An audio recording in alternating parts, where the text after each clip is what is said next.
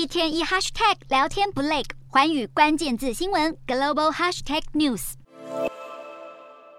由于报告显示，就业市场出乎预料的好，加上美国联准会可能有必要继续积极升息以对抗通货膨胀的忧虑，美国股市今天开高收低，美股四大指数多数收跌，道琼指数下跌七十九点七五点，收三万两千六百五十三点二零点，纳斯达克下挫九十七点三零点，收一万零八百九十点八五点，标普五百小跌十五点八八点，收三千八百五十六点一零点，非半指数上扬十八点三零点，收两千四百零二点七五点，欧洲股市方面，投资人静待美国联准会重要货币政策会议结果，期待联准会暗示对抗通膨的升息脚步将放缓。欧洲股市主要指数今天收高，欧洲三大股市全数收红。英国股市上涨九十一点六三点，收七千一百八十六点一六点；德国股市上扬八十五点零零点，收一万三千三百三十八点七四点；法国股市上涨六十一点四八点，收六千三百二十八点二五点。以上就今天的欧美股动态。